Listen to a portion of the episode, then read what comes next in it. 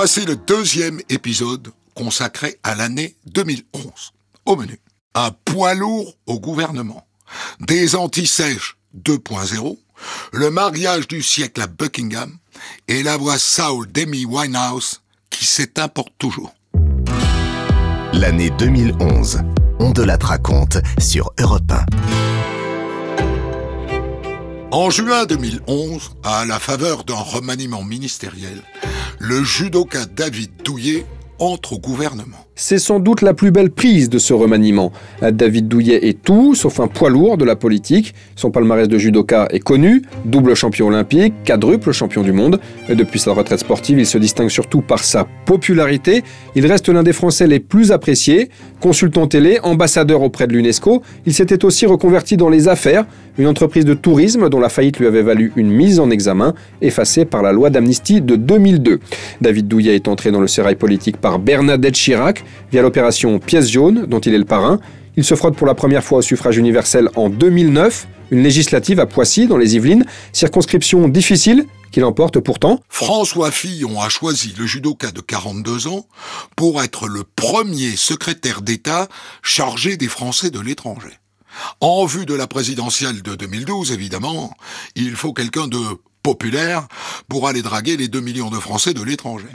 Même si Douillet se défend de vouloir jouer ce rôle. Il y a la présidentielle dans dix mois euh, maintenant, et donc l'objectif c'est aussi de vérifier que tout le monde va bien voter, et si possible pour Nicolas Sarkozy. C'est une demande. Vous allez, vous allez faire la promotion de, de Nicolas Sarkozy, du candidat Sarkozy? Non, non, non, non, non, non, non, je suis là pour, euh, pour, euh, pour m'occuper d'eux, régler leurs problèmes, entre autres. Euh, c'est une, c'était demandé par eux-mêmes hein, d'avoir un, un, un, représentant au sein du gouvernement. Ça a été écouté justement et entendu par le président de la République euh, et, et François Fillon. Donc euh, voilà, aujourd'hui c'est une. Donc vous ne leur parlerez pas élection Mais c'est pas le but du jeu. David Douillet est populaire, mais les expatriés ne sont pas dupes, comme l'atteste ce déplacement à Abidjan. Il y a des besoins, mais il faut que ce soit des gens du terrain, pas quelqu'un qui n'a jamais vécu en Afrique, qui ne sait pas ce qui se passe. C'est du casting. Casting ou pas, David Douillet ne reste pas longtemps à ce poste. Au mois de septembre, il devient ministre des Sports. Pour l'ancien champion olympique de judo Thierry Ray, c'est dans la logique des choses. C'est la normalité qui vient de lui échoir. C'est un, garçon qui est engagé depuis un moment et qui d'autre euh, maître euh, de compétent, d'engagé, qui a envie et qui connaît surtout euh, toutes ces choses sur le bout des doigts. En plus, il y a des grosses échéances avec les jeux qui se profilent dans, moins d'un an. Est-ce qu'il sera déjà au jeu parce qu'il y aura aussi des élections importantes? Alors, est-ce qu'il est parti pour un, pour un mandat court, on va dire, hein, une mission courte ou non? Douillet prépare le terrain pour les Jeux et il gère aussi quelques polémiques comme celle lancée par Yannick Noah en novembre 2011 dans le journal Le Monde. Une sortie à propos des performances des sportifs espagnols qu'il trouve louches. Tous ces succès, toutes ces victoires et tous ces champions se seraient construits avec une potion magique. Voilà l'avis de Yannick Noah sur le sport espagnol dans le quotidien Le Monde. Il dit même vouloir libéraliser le dopage. Arrêtons l'hypocrisie. La meilleure attitude à adopter est d'accepter le dopage, et tout le monde aura la potion magique. Les déclarations de Noah font réagir, et ça oblige Douillet à hausser le ton. Ce sont des propos graves et surtout irresponsables parce qu'il s'agit euh, d'un sujet extrêmement lourd où on parle de tricherie et on parle de santé publique. Qu'est-ce qu'on dit lorsqu'on veut institutionnaliser le, dopage En réalité, on s'imagine que nos enfants vont mourir à 40 ans ou que des enfants de 12 ans vont prendre des pilules dans le vestiaire. C'est ça que ça veut dire. Ceux qui, qui vont vers cette voie volent la carrière des autres. C'est ça la réalité. C'est pour ça que je veux absolument instituer un délit pénal pour ceux qui se dopent. Très clairement. Moi, je suis la preuve vivante qu'on peut gagner sans se doper.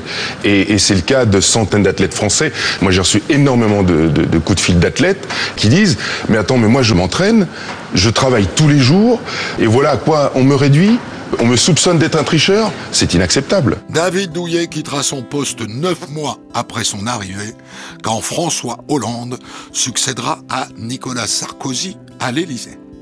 Je n'étais rien et voilà qu'aujourd'hui je suis le gardien du sommet de ces nuits. Je l'aime mourir. Vous pouvez détruire tout ce qu'il vous plaira. Elle n'a qu'à ouvrir l'espace de ses bras pour tout reconstruire, pour tout reconstruire. Je l'aime mourir. Elle a gommé les chiffres des horloges du quartier. Elle a fait de ma vie des cocottes en papier, des éclats. Elle a bâti des ponts entre nous et le ciel. Et nous les traversons à chaque fois qu'elle ne veut pas dormir, ne veut pas dormir. Je l'aime mourir. Elle a dû faire toutes les guerres pour être aussi forte aujourd'hui. Elle a dû faire toutes les guerres de la vie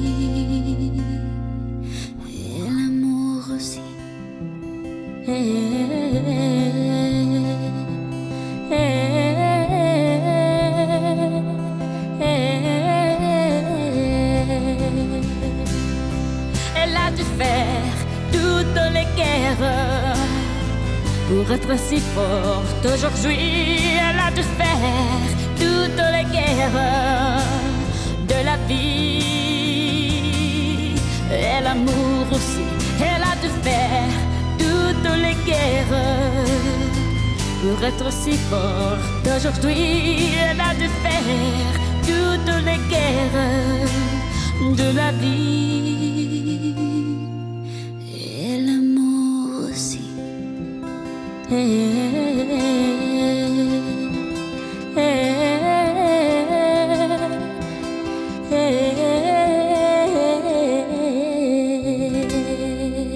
C'était la star colombienne Shakira avec sa reprise de Je l'aime à mourir de Francis Cabrel. On de la raconte.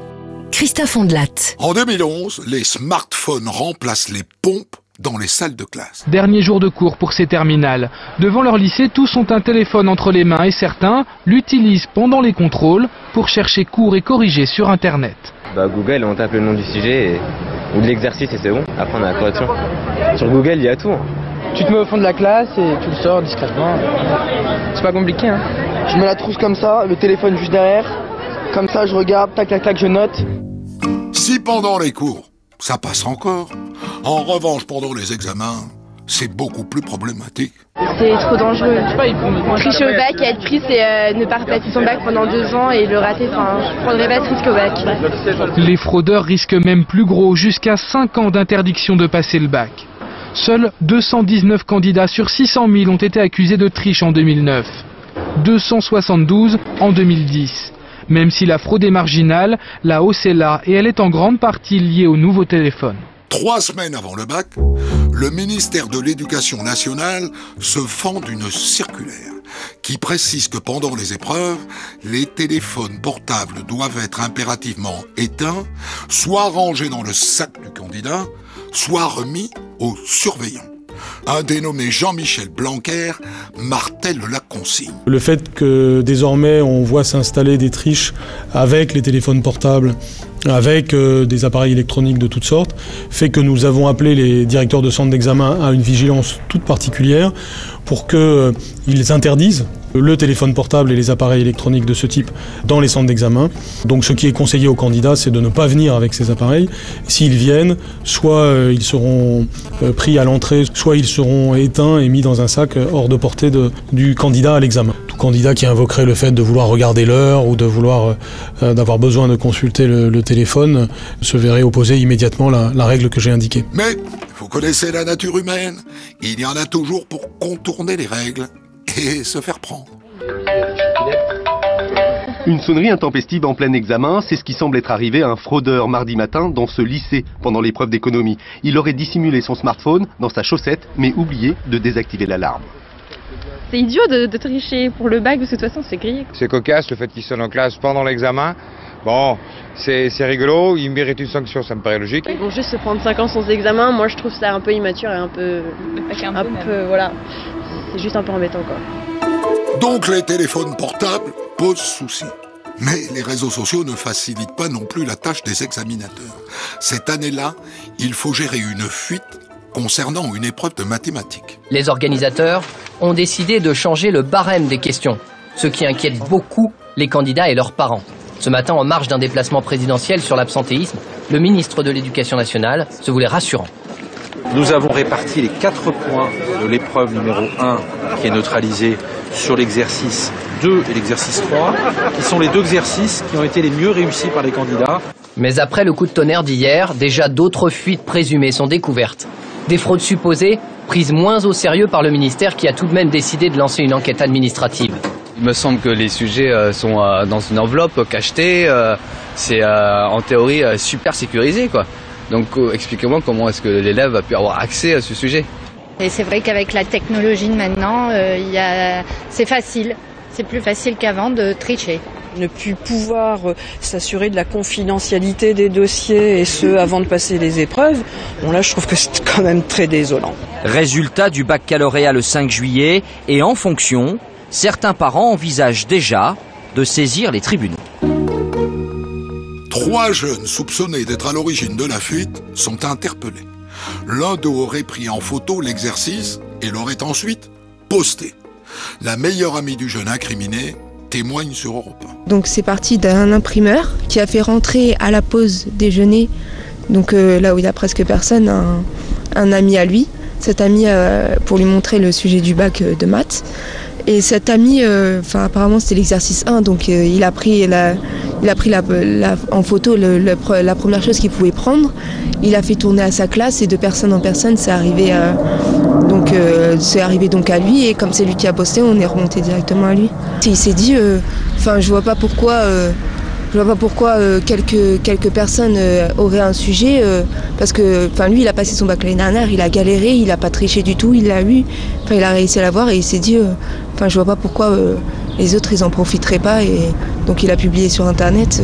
Comme il pensait que c'était pas quelque chose de très grave, il s'est même pas protégé, enfin il est pas parti dans un cybercafé faire je sais pas quoi, il a, il a posté de chez lui et il pensait pas que ça prendrait cette ampleur quoi. Cette même année, un autre cas de fraude est signalé lors d'une épreuve de BTS.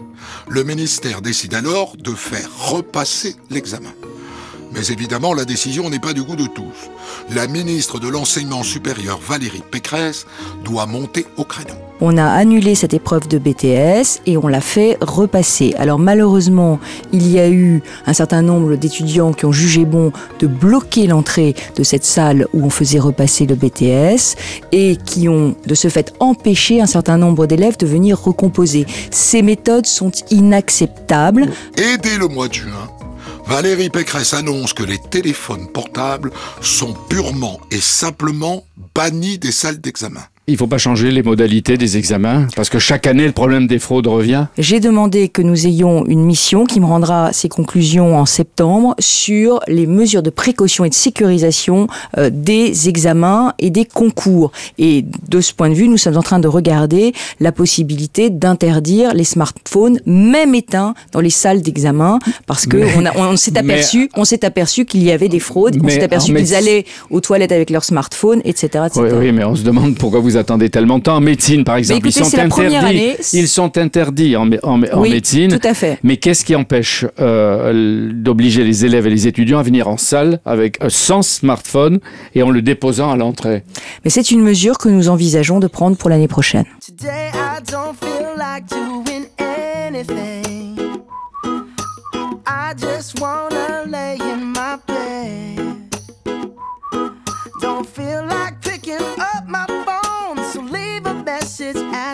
on. Cause today I swear I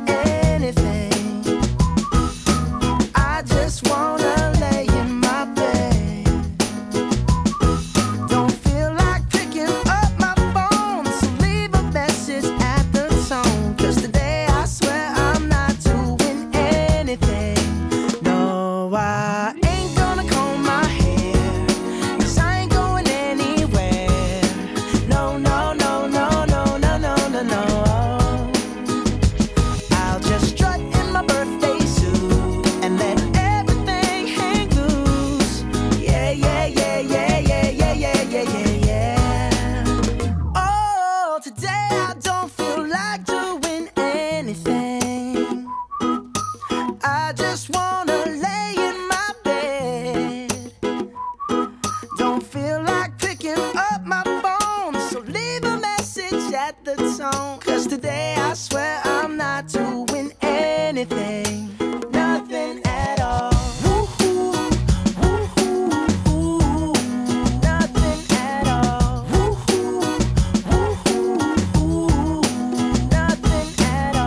C'était l'américain Bruno Mars avec The Lazy Song en 2011, chanson extraite de son premier album studio.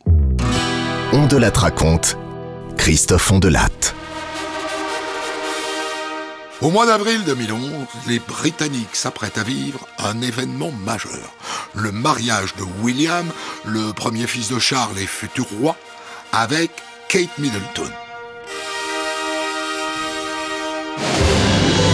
They have all been invited to the wedding of Prince William and Kate Middleton. Prince William and Kate Middleton are going to get married. Preparing for their big day. William and Kate, the royal engagement. Prince William and Kate Middleton will tie the knot in front of almost 2,000 people. You're invited to take part in a very, very significant moment. Ce sera le 29 avril dans pile 11 jours, le mariage tant attendu, celui du prince William et de Kate Middleton. Oui, le compte à rebours est lancé depuis déjà plusieurs semaines entre organisation millimétrée et obligation officielle à régler. L'événement sera suivi par la planète entière, d'autant que la future princesse est à 29 ans quasiment aussi populaire que Diana. Mais à la différence de Lady Di, Catherine Middleton n'est pas issue de l'aristocratie. Elle et sa famille sont originaires d'un village situé à quelques kilomètres de Londres, dans la campagne anglaise. Et là-bas, tout le monde l'adore. Les Middleton sont des gens très simples. Kate, c'est pareil, elle ne se prend pas au sérieux, elle est à l'aise avec tout le monde. À l'épicerie du village, Kate est plus qu'une cliente, elle est devenue une amie des propriétaires. Ash Shingadia n'a que des compliments à faire à son sujet. Kate est quelqu'un de très gentil, de très posé. À chaque fois qu'elle vient faire ses courses, elle dit bonjour aux employés et à toutes les personnes qui se trouvent dans le magasin. Elle me demande toujours des nouvelles de mes filles. C'est quelqu'un qui est facile d'accès. L'épicier et sa femme sont invités au mariage, tout comme le postier, le boucher et le propriétaire du pub. Et ils ne sont pas les seules personnes normales à être sur la liste. Vous allez voir que parfois, le bonheur, c'est simple comme un coup de fil. Ou presque. Allô oui, oui, bonjour madame. Bonjour. C'est la sous-préfecture à l'appareil. Oui. Madame, j'ai une bonne nouvelle à vous annoncer. Oh, c'est Pascal. Non, c'est pas Pascal, c'est la sous-préfecture, madame. Ah bon, bah allez, euh, je m'excuse, euh, je m'excuse beaucoup. Bon, alors écoutez-moi, madame. Vous avez été tirée au sort pour participer au mariage de William et Kate. De? William et Kate. Qu'est-ce que c'est ça? Bah, Vous êtes au courant qu'en Angleterre, William et Kate se marient Qui? William, le fils de Lady Diana.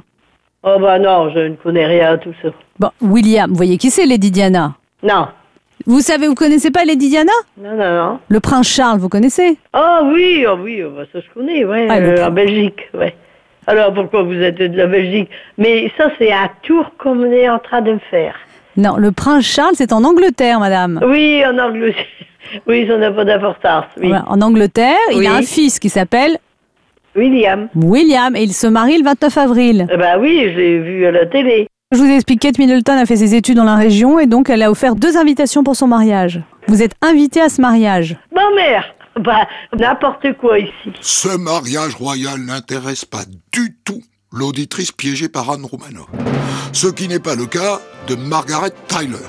Dans sa maison londonienne, la retraitée croule sous les bibelots qui célèbrent la famille royale. Comme il n'y avait plus de place sur les étagères pour stocker des souvenirs à l'effigie de William et de Kate, Margaret a sacrifié le seul espace qui lui restait de libre, sa table de séjour. Maintenant, il faut que je mange sur mes genoux. Il y a tellement de choses qui sortent sur William et Catherine. Regardez, ma fille a personnalisé une bouteille de champagne à l'occasion du mariage. Je l'ai mise dans un seau à champagne en forme de couronne. Là, j'ai des tasses. Là, des objets qui sont sortis lorsque William et Kate se sont fiancés. Margaret pourrait passer des heures à faire l'inventaire de sa collection. Sa curiosité pour la famille royale est insatiable. Tous les matins, cette retraitée met son réveil à 4h30 pour éplucher magazines et journaux. Le 29 avril, elle mettra ses connaissances à profit. Elle sera devant l'abbaye de Westminster pour commenter le mariage royal pour une chaîne de télé américaine. Et à quelques jours de la cérémonie, les paris vont bon train, comme le raconte ce bookmaker. Dans son guichet sur King's Cross, le chiffre d'affaires a augmenté de 1000 euros la semaine dernière. On a plein de gens qui normalement ne jouent pas et qui viennent miser un peu d'argent sur le mariage. Il y en a pas mal qui parient sur l'heure d'arrivée de Kate à la cérémonie ou sur le fait qu'elle fasse un demi-tour. On a aussi ce genre de pari, mais ça intéresse tout le monde et ça donne un peu de piment au-delà du fait de gagner un peu d'argent. Entre les suggestions des parieurs et les idées du bookmaker, il y a de nouveaux paris tous les jours. Alex Donahue de Ladbrokes est très fier de sa catégorie insolite. Celui-là, je le trouve drôle. Le prince Philippe s'endort pendant la cérémonie. Alors si on le voit à l'écran fermer les yeux même une seconde, on paye. Kate Middleton se trompe dans l'ordre des prénoms du prince William à 25 contre 1. Celui-là est très populaire. Euh, le père de Kate Middleton va pleurer en remontant l'allée de l'abbaye de Westminster à 3 contre 1. Un insolite qui marche bien aussi. Et si je veux parier que le prince William aura la braguette ouverte, je peux le faire. Le petit oiseau du prince William qui risque de s'envoler, je vous le prends sans problème à 100 contre 1. Et vendredi, chez tous les bookmakers, le mariage sera retransmis en direct pour vérifier tout ça, avec les cris de victoire ou les hurlements de désespoir, exactement comme pour le foot et les courses hippiques. Et le jour J arrive enfin, le 29 avril 2011, tout le monde est à son poste et devant le poste. Retransmis sur écran géant dans Hyde Park, le mariage de Kate et William, selon Scotland Yard, fut un succès populaire. Un million de personnes. Plus que pour Diana, moins que pour le jubilé de la reine, of course. À l'intérieur de la cathédrale de Westminster, festival de chapeaux, de jaquettes et d'uniformes pour les invités royaux. Le comte Spencer, frère de Diana, les sœurs Spencer, le chanteur Elton John, mais aussi David et Victoria Beckham, et bien d'autres. Premier temps fort de la matinée, salué par les cloches de l'abbaye, l'arrivée du prince William, en rouge, et de son frère, et témoin, le prince Harry. Comme il se doit, la reine Elisabeth II, 85 ans, fut accueillie dans l'abbaye par les glorieuses trompettes de ses régiments. Quant à la mariée, que de stratagèmes auront été développés pour dissimuler jusqu'au bout sa splendide robe que l'on dit coûter la bagatelle de 30 000 euros. Ce n'est qu'au pied de la cathédrale que le public, et dit-on 2 milliards de téléspectateurs qui au travers le monde regardent la cérémonie, ont découvert sa forme, près du corps, et sa modeste traîne de 2,70 m, portée par Philippa, la sœur de la mariée. Au bras de son père, Kate Middleton traverse l'abbaye devant 1600 invités et rejoint le prince William pour l'échange des consentements. According to God's holy law. According to God's holy law. And thereto I give thee my troth. And thereto I give thee my troth. Petite voix timide de Catherine, à qui William glissa, non sans peine, la bague au doigt. L'émotion sans doute.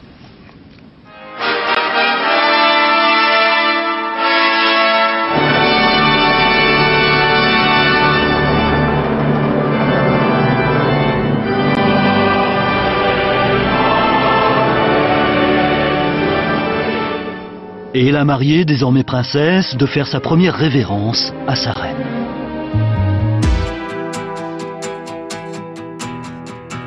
En juillet 2011, c'est au tour d'un autre prince de se marier, pour la plus grande joie de ses sujets. Son Altesse Sérénissime, le prince Albert II de Monaco, épouse une ancienne championne olympique de natation, la sud-africaine Charlène Whitstock. Ce sera plus, plus tranquille, moins grosse paillette comme on a vu ce qui s'est passé en Angleterre. Voilà, je pense que ça va être un, un mariage euh, sobre, c'est un mariage d'un chef d'État, sobre mais euh, sympathique. Brigitte, euh, sympathique, qu'est-ce que ça peut être dans l'esprit d'un prince? Bah, sympathique dans l'esprit du prince Albert, ça veut dire trois jours de fête, avec deux grands concerts, dont l'un sur l'eau conçu par Jean-Michel Jarre, des balades en hélico, des brunchs au champagne, et puis surtout un mariage partagé avec les 5000 monégasques. Eux seuls pourront se rendre sur la place du palais pour être au plus près des jeunes mariés, les autres verront tout cela sur des écrans gigantesques à travers la ville. Mais à la différence des Anglais, à Monaco, pas d'objet à l'effigie de la mariée. Il n'y a pas l'effigie des mariés, euh, contrairement à l'Angleterre. C'est simplement euh, le monogramme avec. euh, Enfin, c'est très chic, c'est très, c'est très classe. Il y a des, des verres à champagne, il y a des, des tasses à café, il y a des vides poches. Et euh, il y a un jeton, ça commence à, je crois, à, à 2 euros le, le jeton. Et ensuite, des éventails, des, des choses comme ça. Donc, qui sont très belles, magnifiques souvenirs à, à remporter. Chic et sobre. Chic et sobre et classe. Le 1er juillet 2011 a Albert et Charlène s'unissent civilement dans la salle du trône du palais de Monaco. Et le lendemain, Monseigneur Parsi, archevêque de Monaco, procède à l'union religieuse dans la cour d'honneur du palais princier. Bébé comme un enfant qu'on déguise, tu pleures et pleures encore. La rigueur est de mise, un souffle cœur encore. J'aime, j'aime pas quand tu files, quand tu t'habilles en 4 secondes. Retourne le vinyle, éteins ta dernière blonde. Kiss me forever, écrit au lipstick.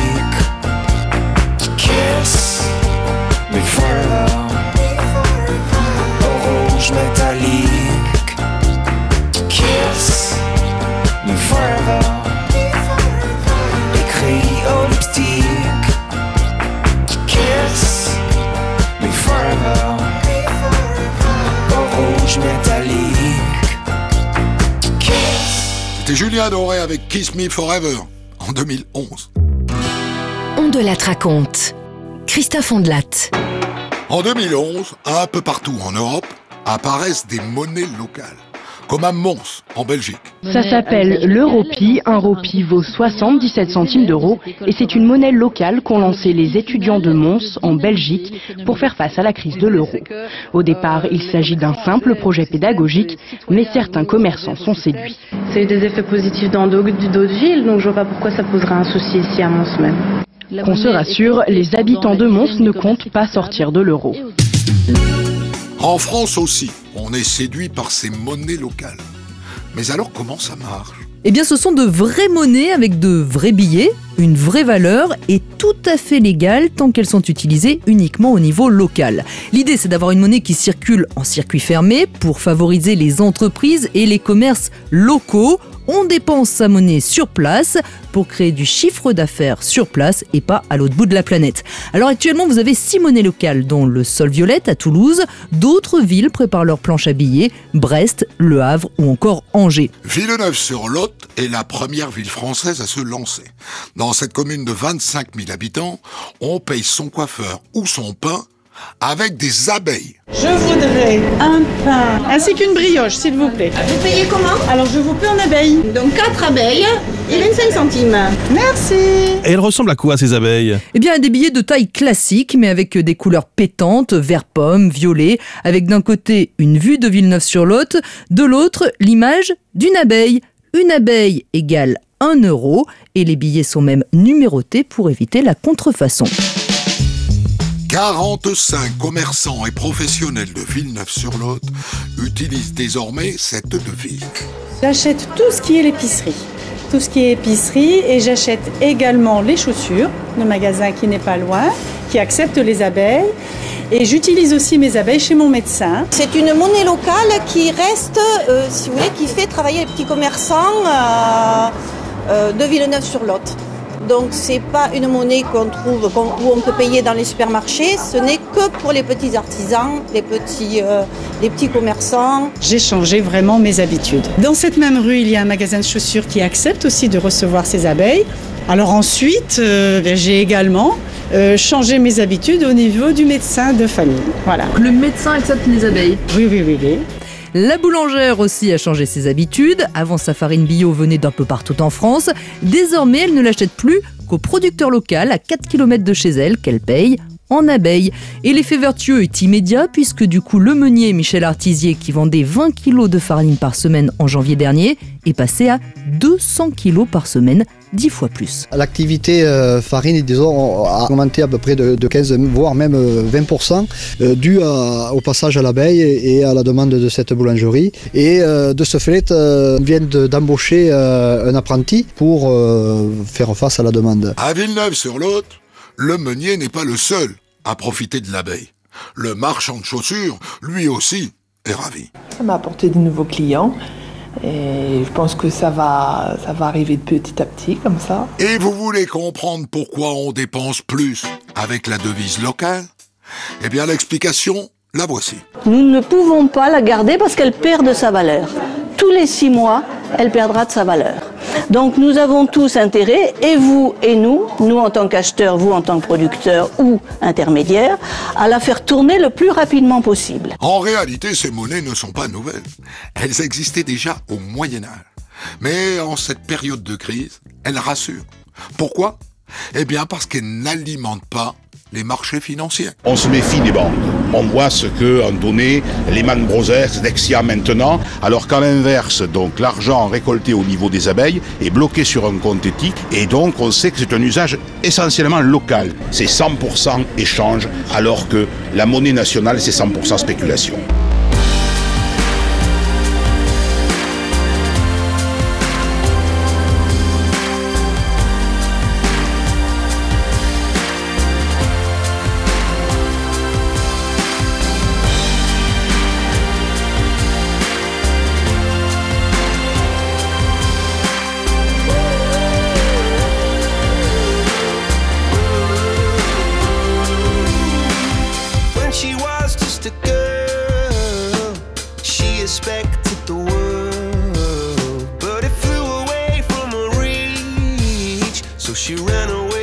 C'était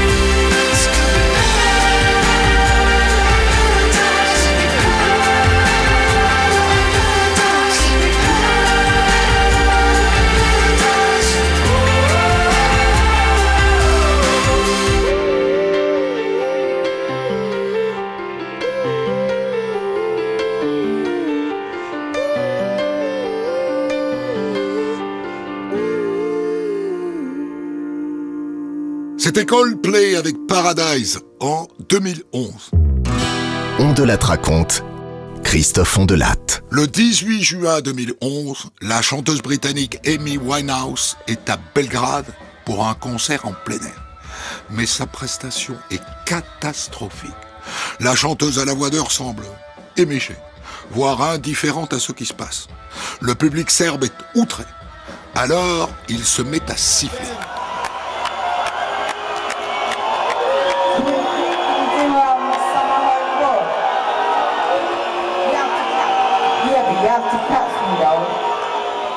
Amy Winehouse peine à suivre ses musiciens. Elle ne réussit qu'à marmonner des bribes de ses chansons. Et elle quitte la scène à deux reprises. Dans la foulée, les shows d'Istanbul et d'Athènes sont annulés, comme tous les suivants. Un mois après cette tournée cauchemardesque, Amy Winehouse s'est retrouvée inanimée dans son appartement de Londres. Le 23 juillet 2011 à 15h54, le médecin légiste constate le décès. Surdose d'alcool. Une carrière fulgurante. Premier album en 2003 à 20 ans. Un deuxième en 2006 qui lui vaut de rafler 5 Grammy Awards, mais elle n'est pas présente à la cérémonie à Los Angeles. Les États-Unis lui ont refusé son visa d'entrée parce que le talent d'Amy Winehouse a rapidement été éclipsé par des problèmes de drogue et d'alcool de plus en plus lourds. La chanteuse devient coutumière des annulations et des défections de dernière minute. Au festival Rock en scène, elle fait deux fois faux bond en 2007 et 2008. Finalement, sa dernière apparition sur une scène est un vrai désastre. Le soir même, Philippe Manœuvre dresse le portrait de l'artiste sur Europe. C'est une diva destroy euh, qu'on vient de voir passer comme une comète, quoi. Parce qu'en fait, en mars 2007, elle sort l'album Back to Black et elle va partir en tournée mondiale pour défendre l'album. Mais en quelques mois, euh, à partir de, de l'été 2008, elle devient complètement ingérable. J'ai très bien connu son manager, son premier manager. Euh, il avait mis un garde du corps pour l'empêcher de se droguer. Puis quand il avait constaté que le garde du corps se droguait avec elle, il en avait pris un autre. Et à la fin, les deux étaient aussi intoxiquée qu'elle. Enfin, elle était très charmeuse. C'était une véritable star. C'était une enfant et elle a vécu sa vie à toute vitesse et puis malheureusement le crash est arrivé. J'aime pas beaucoup les comparaisons, mais je trouve que pour une fois, la comparaison avec Aretha Franklin était euh, totalement justifiée, mais malheureusement aussi avec Janis Joplin. Donc, moi, je l'ai vue plusieurs fois sur scène.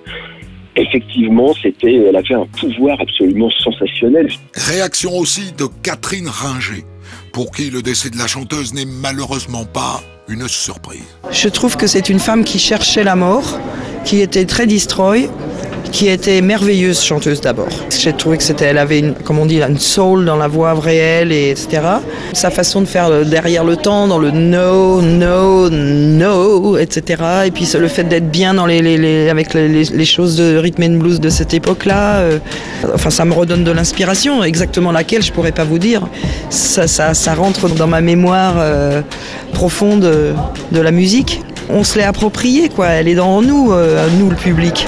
Elle restera une idole rock'n'roll. Elle est morte jeune et elle n'a pas euh, essayé de vivre autrement. Elle, a elle voulait vivre comme ça. Elle a voulu mourir comme ça, peut-être aussi. J'en sais rien, mais en tout cas, elle cherchait, quoi. Mais je suis quand même triste. Ringer n'est pas la seule à être triste. Dans le monde entier, les fans pleurent la disparition d'Amy Winehouse. Et à Londres, beaucoup se pressent devant chez elle pour un dernier hommage. À Camden, tout le monde savait où habitait Amy Winehouse et tout le monde a suivi ses déboires. Pendant quelques mois, Amy était allée vivre ailleurs pour échapper, dit-on, à de mauvaises influences. Mais finalement, elle était revenue dans ce quartier du nord de la capitale, symbole de la culture underground.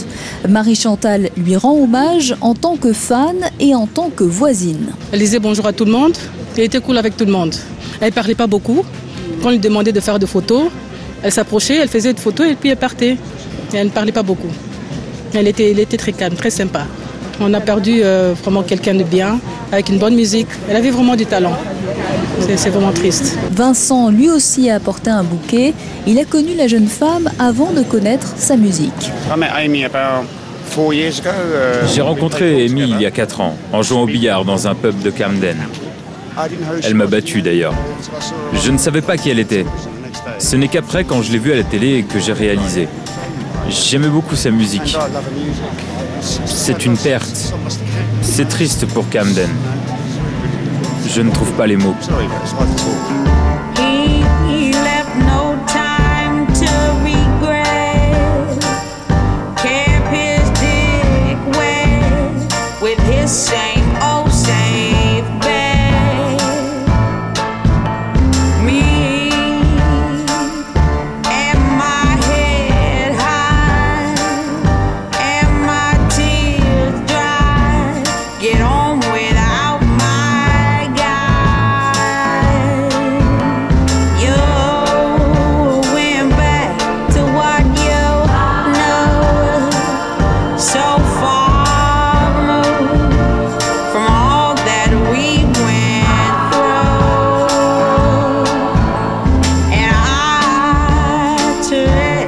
try.